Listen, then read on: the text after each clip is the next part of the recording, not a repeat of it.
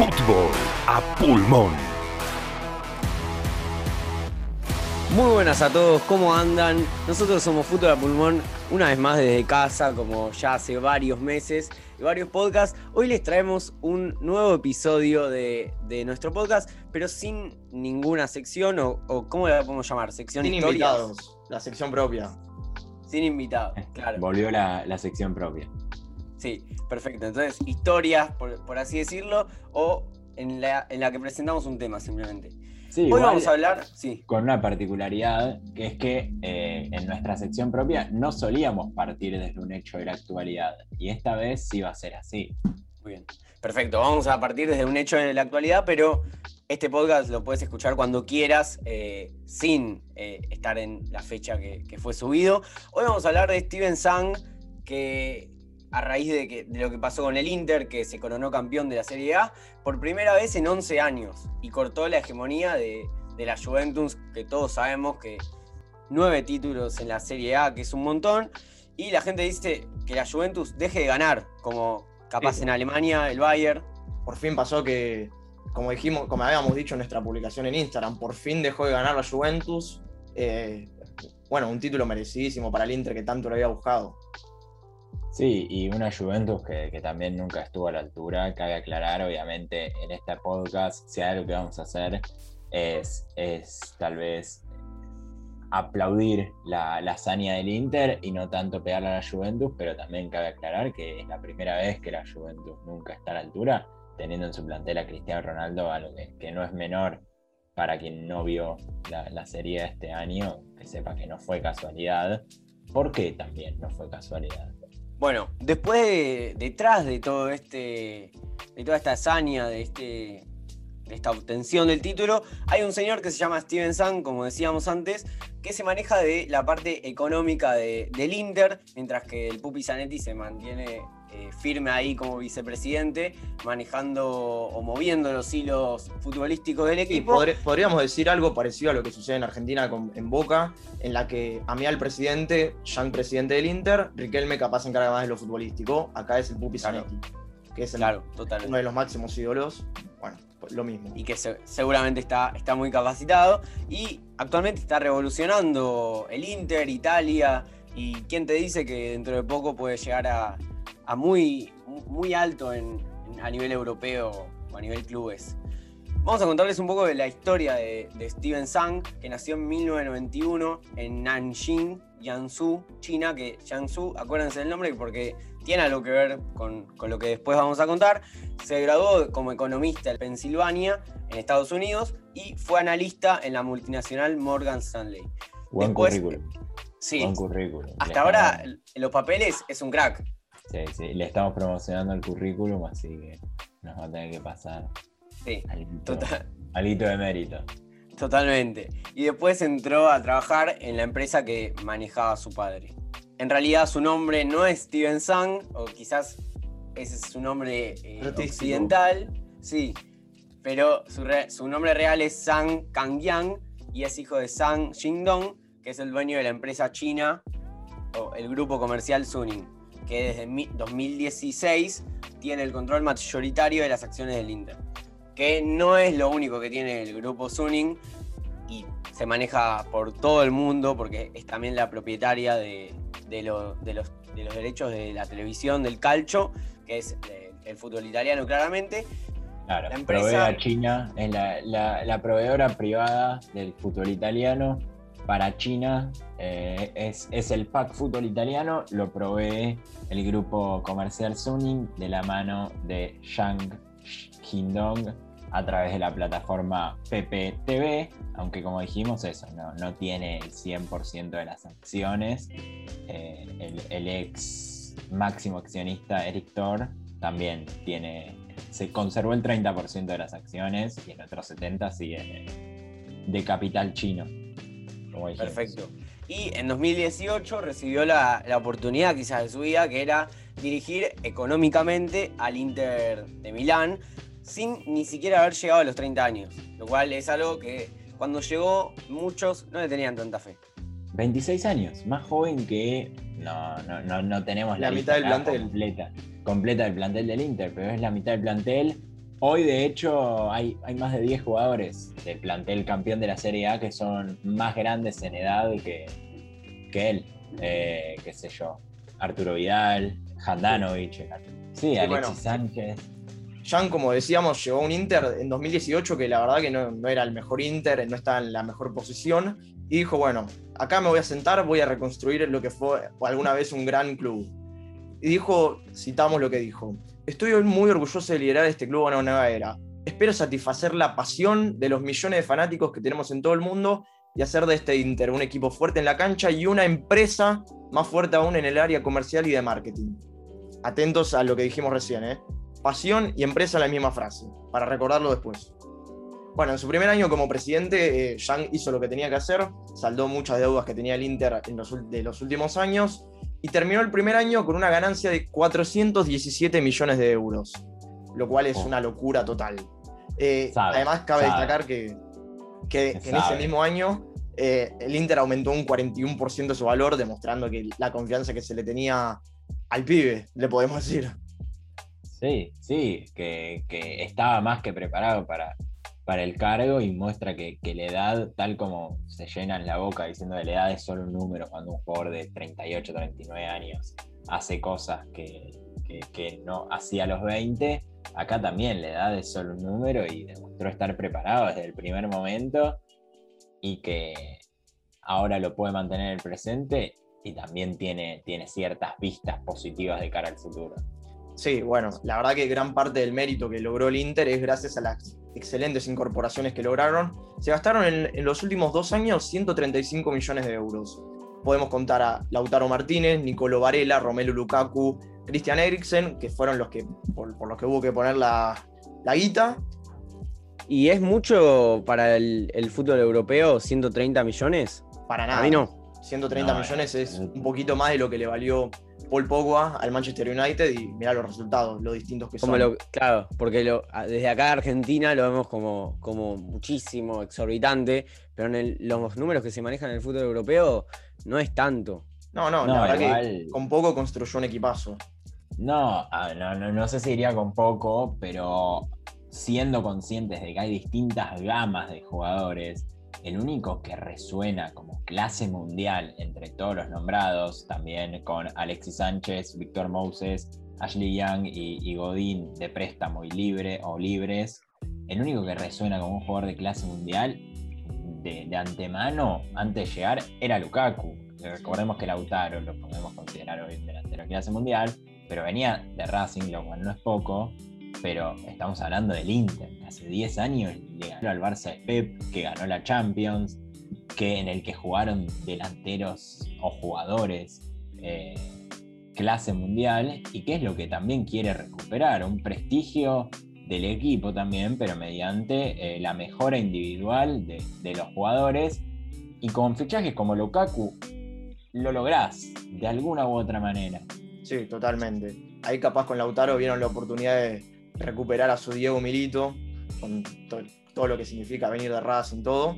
Bueno, esos fueron fichajes muy lindos, todo, Lukaku la gran estrella, pero el Inter tiene un sueño que me imagino que todos estarán imaginando, es el gran anhelo de Sang.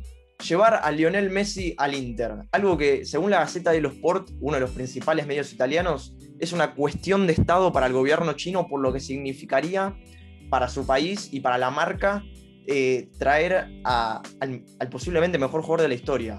En mi opinión, sí, pero capaz no compartimos ahí. El, el anhelo no es solo de Sang. No, bueno, de- del- De- es directamente el gobierno chino el anhelo. Es una Y- y locura. se dice- sí, se dice que también eh, se propuso ayudar económicamente al club si es que alguna. Si es que alguna, por alguna razón llega a faltar algo, un plus para poder ficharlo, se comprometieron a hacerlo. Veremos si es su destino. La verdad es que las últimas dos veces que, que se rumoreaba que Messi saldría del Barcelona, No pasó nunca nada. se lo vinculó de manera fuerte al Inter, pero veremos. Todavía queda tiempo para Messi. Todavía queda tiempo. Exactamente.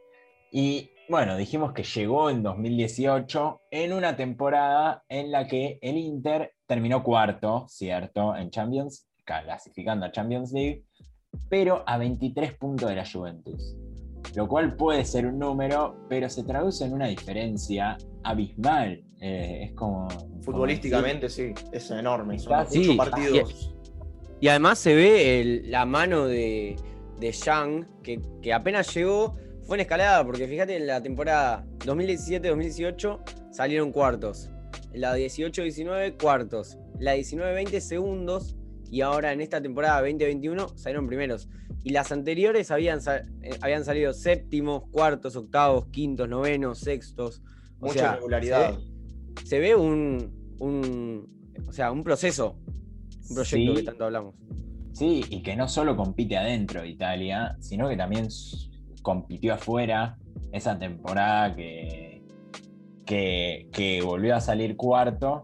Le tocó en Champions con Barcelona y Borussia Dortmund, lo cual los, los envió no, terceros directamente a fase de grupos. Y en la burbuja eh, que, que se hizo el año pasado para poder definir la Europa League y la Champions League a un partido una temporada bastante atípica por los tiempos que había recortado la, la- la pandemia, vapulearon 5 a 0 al Shakhtar en semifinales y llegaron a la final contra el Sevilla, que en Europa League ya puede considerarse previo a jugarse partido perdido, pero que igual estuvieron cerca, cerca de ganarlo, que, que Lukaku, como decíamos, quien hizo el gol para abrir el marcador, terminó haciéndose un gol en contra bastante desafortunado, que sentenció un 2-3, que le marcaba al Inter algo que era una realidad. Están para pelear, estaban para pelear, y esta temporada lo hicieron, fueron campeones, aunque en el medio obviamente se dio la contratación de, de Antonio Conte como DT, quien eh, a su llegada, Yang dijo, uno de los mejores entrenadores que existen y tenía una premisa clara con respecto a su contratación, que es hacer de este club nuevamente uno de los mejores del mundo. Y con las ideas futbolísticas de Conte, bastante defensivas, bastante apegadas a lo que era el viejo catenacho italiano, lo lograron con cuatro fechas de anticipación.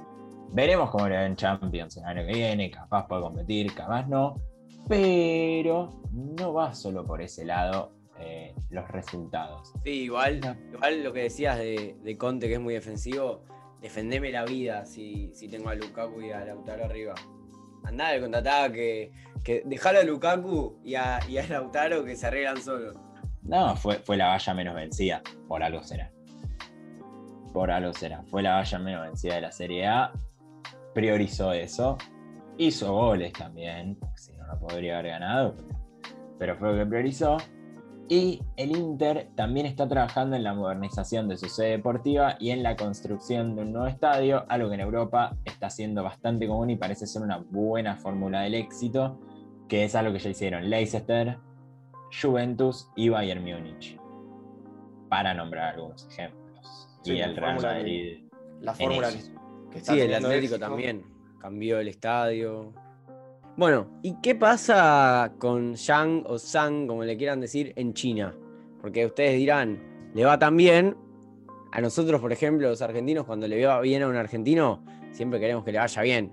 Pero en China no es tan así. Y Igual en específicamente. este, caso, sí. en este caso es como que nosotros estemos alerta a los resultados de- del Elche Bragarnik, porque no, no- no son resultados deportivos de los jugadores, sino de, de- de- de un dueño de un club. Total. Pero- Sí, y como decíamos, en China no es muy querido y específicamente en Jiangsu Suning, que es un club de China, Del grupo Eh, comercial fan- Suning, que les habíamos Sí. dicho al principio. sí.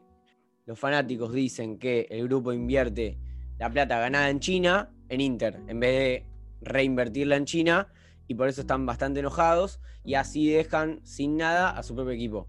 Y muchos comentarios en redes sociales más que nada que dicen que se, que se vaya de China, que se muera, eh, que son bastante fuertes, pero, pero no lo quieren mucho en China. El equipo tiene muy pocos jugadores no chinos con respecto a la liga. O sea, para lo que suelen ser los equipos poderosos de la liga, tiene solo Alex Teixeira y, y, y Wakaso, que son jugadores que ya tienen más de 30 años. Y, y para, para los jugadores que hay en la liga, no, no es la gran cosa o que supo haber en la liga. Bueno, dijimos que si había algo sobre lo que nos íbamos a detener era sobre la frase que había dicho Yang al llegar, al llegar al Inter, que era la de estoy muy orgulloso de poder liderar este club y de satisfacer la pasión de los hinchas y crear una empresa más fuerte aún en el área comercial y de marketing. Y eh, habíamos tal vez eh, reforzado esos dos conceptos que a nosotros eh, tal vez no, nos hacían ruido, que parecían incompatibles de pasión y empresa, pero que al parecer están pudiendo compatibilizarse en un Inter que es campeón y que va a, a proyectar aún más a futuro. Y lo que les queríamos preguntar era si para ustedes sí podía ser compatible esto y también dejar otras preguntas como... Por... ¿Para nosotros las preguntas? No. No, es para los seguidores que nos comenten en, en Instagram, tipo en la publicación que, que vamos a subir, de ¿qué, ¿qué, opinan ustedes sobre esto, sobre esta situación. Si, si creen que vamos a ver más casos como los del Inter, en que un grupo chino en este caso, pero puede ser capaz estadounidense, ruso, de las grandes potencias económicas, eh, si se van a empezar a meter en el fútbol europeo más que nada, hasta dónde logrará llegar el Inter como, con su modelo revolucionario en Europa. Si nos gustaría está, que pase esto en el fútbol que pase, argentino claro. también. Y un, otro tema es la completa remodelación estética que está haciendo eh, eh, Steven Young con el Inter, por ejemplo. Cambió el nombre, cambió el escudo, cambió un poco los colores. Se va a construir un nuevo estadio demoliendo directamente el histórico Giuseppe Meazza. Que, si, que si todo... que es correcto eso, si es el camino a seguir, si Es. deberían, si es, es necesaria una, remo- una modernización en el fútbol europeo y que seguramente si pasa en el europeo termine llegando al sudamericano por dominó. Claro. A mí y- no. Y, y que todo se puede resumir en una pregunta de cuál es el precio del éxito deportivo también, que, que puede ser este cambio de, de identidad, uno de los precios. Así que nada, les dejamos esas preguntas. Sí, y que- de esto, si, si llegaron hasta acá, está el podcast de, con Pablo Carroza, que es de las Sociedades Anónimas, que también pueden profundizar un poco en este tema y saber su opinión, que también están invitados a, a escucharlo. Totalmente. Pero este fue, estas fueron las preguntas y este fue el podcast de Fútbol a Pulmón. El hombre que, que está reviviendo al Inter junto a otros intérpretes. Muchísimas gracias por escucharlo. Nos vemos la semana que viene en el próximo podcast.